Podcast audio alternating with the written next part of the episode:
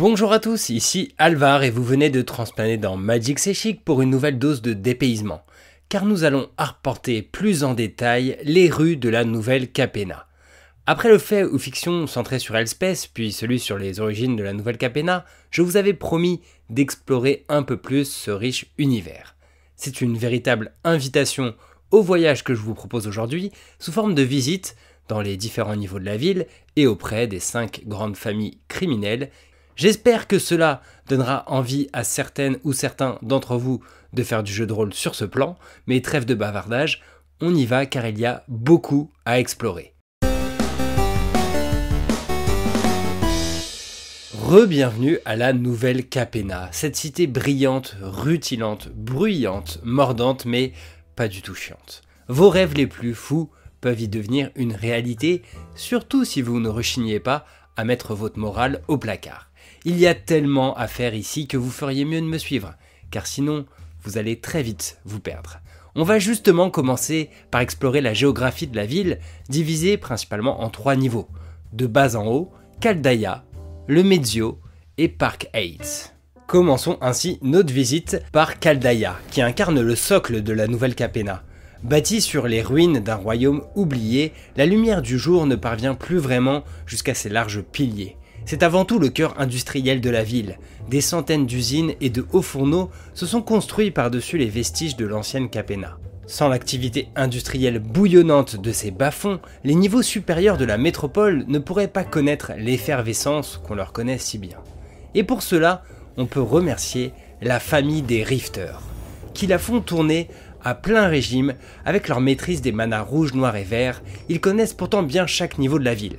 S'ils travaillent les matériaux bruts dans les forges de Caldaya, ils empruntent régulièrement les ascenseurs menant jusqu'aux hauteurs pour continuer d'ériger les plus grandes tours chromées de la cité. Juste après la première tour bâtie par les anges et les démons du temps de l'invasion phyrexiane, ce sont eux qui ont contribué à étendre la ville autant sur sa largeur que sur sa hauteur, pour en faire une gigantesque fourmilière brillamment protégée de la menace extérieure. Mais inversement, ils n'hésitent pas à détruire les fondations des bâtiments de ceux qu'ils ont dans le collimateur, pour mieux reconstruire ensuite et être bien payés pour ça au passage. S'étant ralliés autour de la dragonne démoniaque Ziatora, les Rifters étaient à l'origine un syndicat de travailleurs forcenés, qui ont conservé avec le temps les valeurs du travail bien fait, de l'effort physique, de la maîtrise artisanale, de la loyauté collective ou encore du combat acharné. Caldaya est vraiment leur territoire. Il sera très rare d'y rencontrer des membres d'une autre famille. Un écart autant urbain qu'idéologique avec les autres familles se prélassant au niveau supérieur qui a d'ailleurs animé un sentiment croissant de révolte dans le cœur des rifters. On vous déconseille donc de les regarder de travers, car lorsqu'il s'agit de serrer les poings, ce sont les premiers à retrousser leurs manches. Leur rage est heureusement bien canalisée par de nombreux spectacles de boxe organisés, où les paris vont bon train. Ces combats sur le ring ont leur propre star system, bien différent des performeurs se produisant aux soirées des cabaretis. Certains boxeurs de renom, comme Jaxis, inspire des foules en délire au sein d'arènes improvisées dans les entrepôts des rifters. Rien de mieux qu'un tel spectacle après une dure journée de labeur. Et avant de rentrer se reposer dans les quartiers dortoirs bondés de Caldaya, où l'on croise une population composée principalement de Viachino, de Rox, de Diablotins et d'humains. Un des districts les plus connus du genre est le Vertz, où aucune rue ne sépare les bâtiments à l'apparence de forteresses angulaires alignés les uns derrière les autres. Ils servent notamment d'habitation aux rifters les plus haut gradés. Plus loin, étant donné que l'on est au niveau 0, on y trouve un quartier portuaire, et pas si éloigné de ce dernier, le siège des rifters, baptisé le Trésor. C'est un vaste entrepôt situé à l'intérieur d'une immense caverne.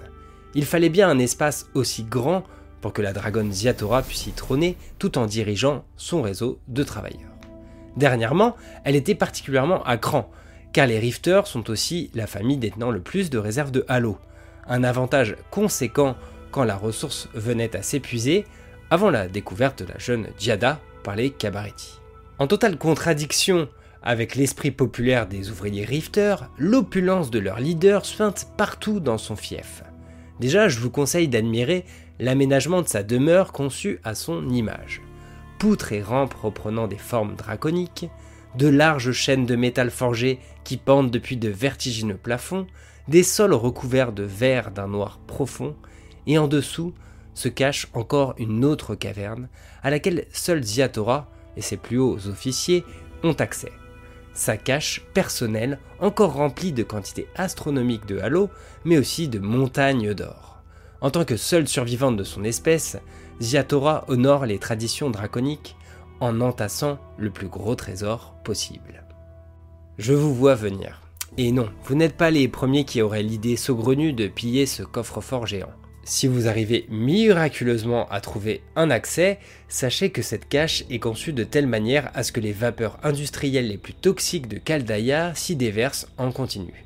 Seuls Ziatora et ses capitaines reptiliens peuvent naturellement s'en prémunir, tels que sa fidèle lieutenant Giacchino Ogris.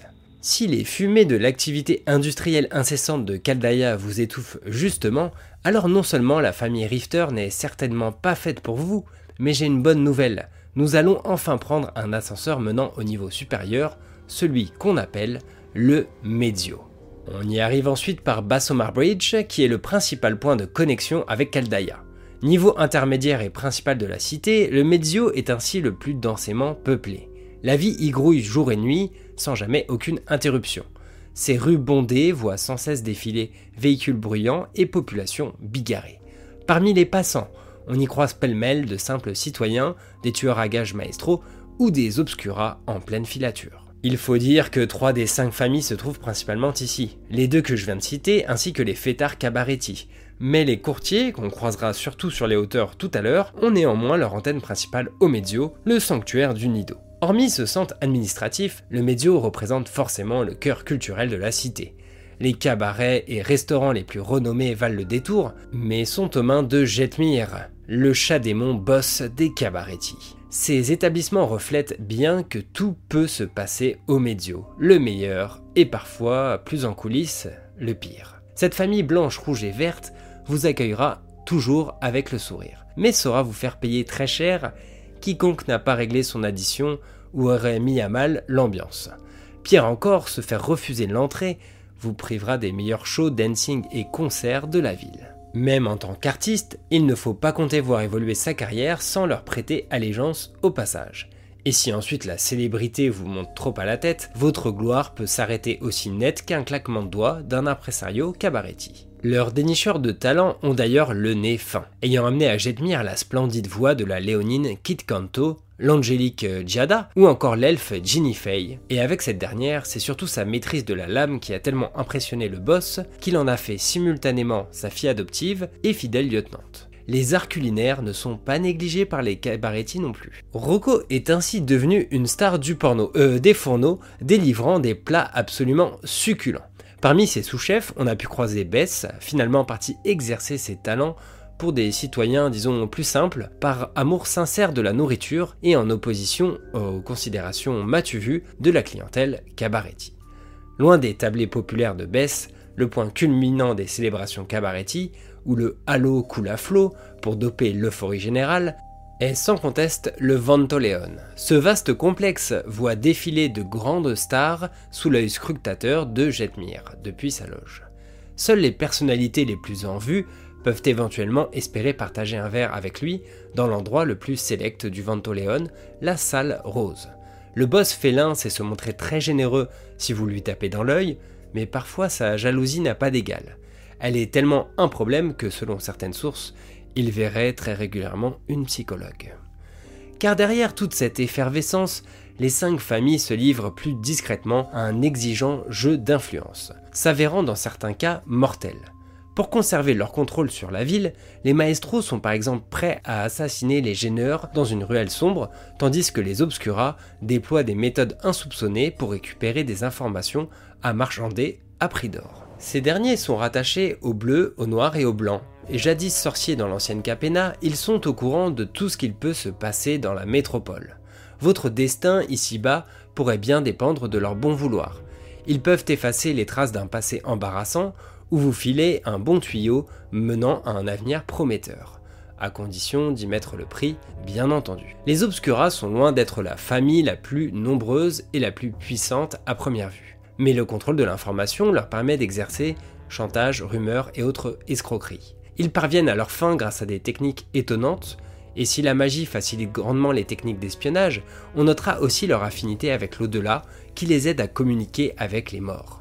En effet, quand ils ne sont pas inversement chargés de les faire disparaître, les cadavres s'avèrent souvent bavards. Cette tradition ésotérique est directement héritée de leur boss, Raffin. Au temps de l'ancienne Capena, le Sphinx avait déclamé une prophétie plutôt pessimiste que personne ne voulait forcément entendre. Une menace métallique qui ferait basculer le monde entier dans les ténèbres. Ne séduisant guère les foules avec ses visions apocalyptiques, puis rejeté par ses semblables, l'invasion phyrexiane finit par lui donner raison. Raffin était bien préparé à un tel bouleversement avant de pactiser avec les démons. Peu de sphinx ont survécu depuis, mais une chose est sûre, on écoute dorénavant Raffine avec attention. Bien que les Obscura se concentrent principalement aux médios, leur activité nécessite d'être présent un peu partout, même à Caldaya. Et si vous voulez visiter leur siège, il faut justement se rendre jusqu'à Park Heights. On peut accéder à ce niveau en prenant un train depuis la station du Cloud Ponte Bridge. Une fois arrivé aux grandes hauteurs de la ville, un gratte-ciel appelé la flèche nuageuse se détache nettement de l'horizon, en perçant autant le ciel que son nom l'indique. La tour incarne parfaitement la connaissance sans limite de la ville que possèdent les Obscura, et particulièrement Raffine, qui trône à son sommet. Tandis qu'au niveau inférieur du gratte-ciel, ses meilleurs agents s'affairent dans l'Interfactorium, manipulant d'immenses cartographies de la ville et des projections détaillées de différentes lignes temporelles. Depuis cette base, Raffine orchestre tellement de missions et de reconnaissance que les rapports d'activité Obscura baignent l'immeuble dans des chuchotements constants. Les Obscura ne sont pas les seuls à être principalement postés aux médios tout en ayant établi leur fief sur les hauteurs. Il en va de même pour les distingués maestros et leur célèbre musée. Ils sont une famille d'assassins hors pair qui manient tellement à merveille la lame et la magie noire, bleue et rouge que tuer est devenu pour eux un véritable art. Cela remonte sans aucun doute à leurs origines aristocratiques, alliées à une volonté de faire. Ils n'hésitent pas à faire gicler le sang quand un contrat le nécessite. Un meurtre soigneusement appliqué est pour eux le plus court chemin vers la prospérité. Les privilèges octroyés par leur rang avaient déjà été menacés il y a fort longtemps, avant que Xander ne pactise avec les démons pour conserver sa position, vampirisée à cette occasion. Il a fait don de son vampirisme à toute une lignée, qui partagerait ensuite son goût prononcé pour l'art et les choses raffinées. Par exemple, Evelyn est l'une des figures les plus anciennes de la nouvelle Capena, autant âgée que les cinq boss. Grande collectionneuse et ancienne amante de Xander, elle a été l'une des premières à recevoir la vie et le goût du sang éternel. Anello également, en tant que fidèle bras droit de Xander, et après la mort de ce dernier, il est devenu le nouveau leader des maestros. Son surnom de peintre n'est pas dû à ses talents artistiques, mais à sa façon d'avoir parfaitement géré le musée Maestro tout en faisant gicler le sang avec brio au passage. Ces scènes de crime s'apparentent à de véritables performances. Mais il y a de véritables peintres chez cette famille, tels que Parnès, maîtrisant en parallèle la magie obscura, elle parvient à réaliser de fidèles tableaux représentant ses semblables vampires. Ces portraits exprimeraient à merveille la vision que ces sujets ont d'eux-mêmes, un talent très prisé pour cette race orgueilleuse dont l'image ne se reflète pas dans les miroirs. La grande richesse des maestros se traduit ostensiblement à travers de luxueux appartements, des opéras au siège de velours et de vastes galeries d'art. Leur envie de collectionner et exposer les plus belles œuvres a permis de sauvegarder des vestiges assez remarquables de l'ancienne Capena. Et si on rencontre majoritairement les maestros au sein du Medio, en train de croquer la vie à pleines dents, dans tous les sens du terme, leurs plus belles galeries sont à Park 8. Il y a bien sûr le musée Maestro, qui abrite des somptueux appartements de Feu Xander et sa propre collection de précieux artefacts, protégés loin du regard des visiteurs dans un vaste coffre-fort. Au même niveau supérieur de la ville se situe également la galerie de Cormella, dont Xander a été le fier mentor elle sera toujours ravie de cambrioler certaines collections privées pour embellir celles des maestros. S'il y a des œuvres splendides à admirer dans leur galerie de Park Heights, je vous conseille aussi d'aller voir une des plus étranges curiosités trouvables à ce niveau de la ville. En son centre se situe l'immense parc Ferrara, d'où le parc de Park Heights d'ailleurs. Les populations les plus riches viennent se prélasser dans cet espace vert richement décoré, au cœur duquel a été bâti un majestueux bassin. Et à l'intérieur du lac artificiel, un imposant kraken a été ramené jusque-là comme véritable curiosité. Certains capéniens cultivent une réelle volonté de sauvegarder ce qu'ils peuvent de leur ancien monde, ravagé par les Phyrexians, ramenant avec eux diverses espèces animales. Ainsi, les connaissances du zoologiste Benny Brax sont aujourd'hui très prisées. Il a modestement débuté ses activités au Médio en élevant des pigeons. Ces volatiles s'avéreront être de précieux messagers pour les cabarettis, difficiles à intercepter par la concurrence. Mais il s'est bientôt intéressé à toutes les espèces animales issues du monde extérieur, étudiant leurs différentes spécificités. Il a rassemblé une ménagerie impressionnante qu'il aimerait idéalement voir arpenter plus librement les espaces verts de Park Heights. Mais sa cause animale a ses limites, car il n'hésite pas à en faire un véritable business. Il a développé ses affaires avec les cabarettis, qui adorent lui acheter des animaux exotiques pour faire sensation devant la foule ou pour passer à la casserole de Rocco. De tels animaux domestiques sont donc un véritable luxe, défilant en laisse sur les pelouses de Park Heights ou enfermés au sein des plus beaux appartements de ce niveau, le moins peuplé de la Nouvelle Capena. Normal, il est le refuge verdoyant et ensoleillé des élites, loin du tumulte des étages inférieurs. Au coin de ces vastes espaces de plaisance se trouvent les tours les plus majestueuses de la métropole, scintillant d'or, d'argent et de chrome.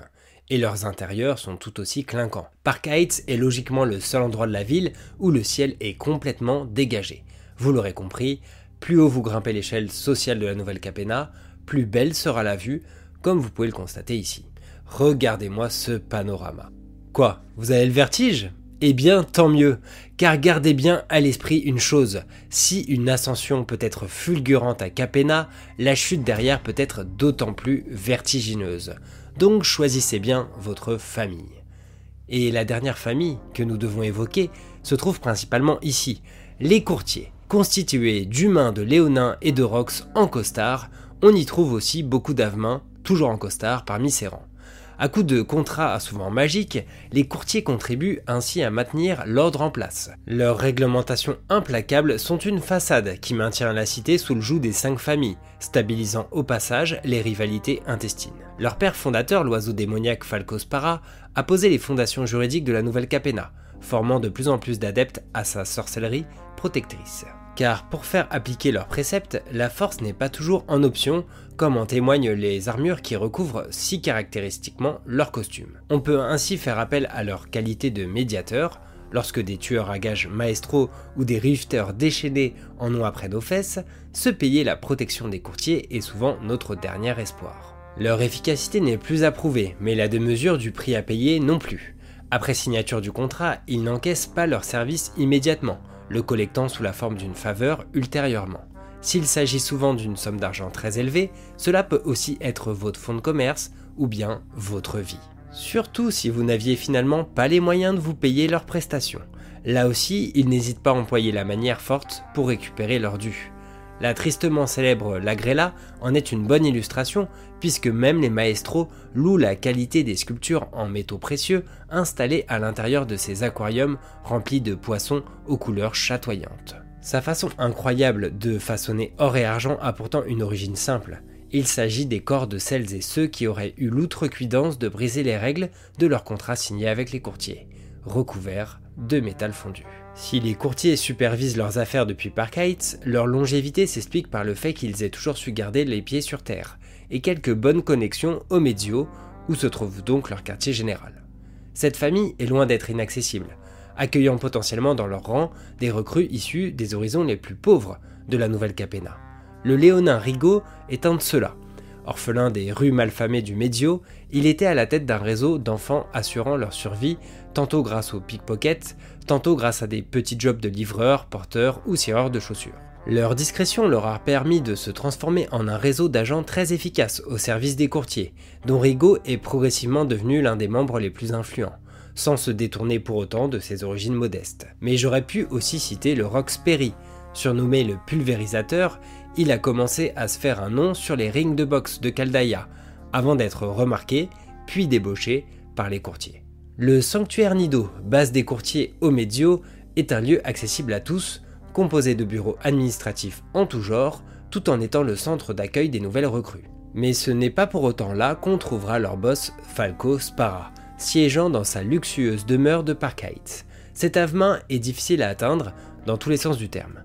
Déjà parce qu'il est protégé par des capitaines dévoués qui ont contrecarré avec brio toutes les tentatives d'assassinat dont il a pu faire l'objet, mais c'est aussi un personnage mystérieux, entouré de folles rumeurs. Il se murmure en effet que tous ses agissements ne dépendent que d'une prophétie, qu'il aurait lui-même établie. Son contenu exact est inconnu de tous, sauf lui, mais elle relaterait rien de moins que la chute de la nouvelle Capena. Un phénomène que Falco ne semble pas vouloir empêcher, mais plutôt réussir à en tirer parti, comme ce fut le cas pour les cinq familles lors de la genèse de la métropole. Et si depuis le début, vous m'entendez justement parler de cinq familles, j'ai un dernier bon tuyau à vous donner. C'est qu'il y a une sixième famille à la nouvelle Capena. En tout cas, certains la surnomment comme telle. Il s'agit de la presse, car dans une métropole aussi agitée et densément peuplée, il faut être au courant de tout ce qu'il s'y passe, et le plus vite possible. La masse populaire du Medio et de Caldaya y consulte avidement les résultats de leurs paris sportifs, tandis que les habitants distingués de Park Heights prêtent beaucoup d'attention aux analyses économiques et autres rumeurs colportées par ces canards. Même les cinq grandes familles regardent la rubrique nécrologique pour s'offrir un bon débrief de leurs opérations criminelles. Avec les journalistes, tout peut se négocier et les obscuras eux-mêmes ne doivent pas négliger l'influence des gros titres. Parmi tous les journaux imprimés en ville, on peut citer le Capena Herald et son ambitieux rédacteur en chef, le léonin d'Henry Klein. En ayant débuté comme simple journaliste, son ascension a pu impressionner. Monter aussi haut à la nouvelle Capena sans verser la moindre goutte de sang, c'est loin d'être évident, dirons-nous. Alors, à vous de voir comment vous souhaitez vivre votre vie ici-bas et surtout à qui prêter allégeance, si vous espérez bénéficier un tant soit peu des richesses insouciantes que Capena a à vous offrir. À moins que vous ne voyez plus large et être focalisé sur l'efficacité du Halo face aux Firexions. Il va donc falloir revenir sur la nouvelle Capena et négocier dur avec les 5 boss actuellement en place pour s'en procurer à moins que la venue d'Urabrasque ne soit pas laissée au hasard, et que sa soi-disant rébellion n'ait été qu'un leurre pour mieux comprendre comment les Phyrexians avaient auparavant échoué à envahir Capena. Il va falloir attendre un peu pour en savoir plus sur cette nouvelle menace phyrexiane, alors que l'on revient à la rentrée là où tout a commencé. Dominaria.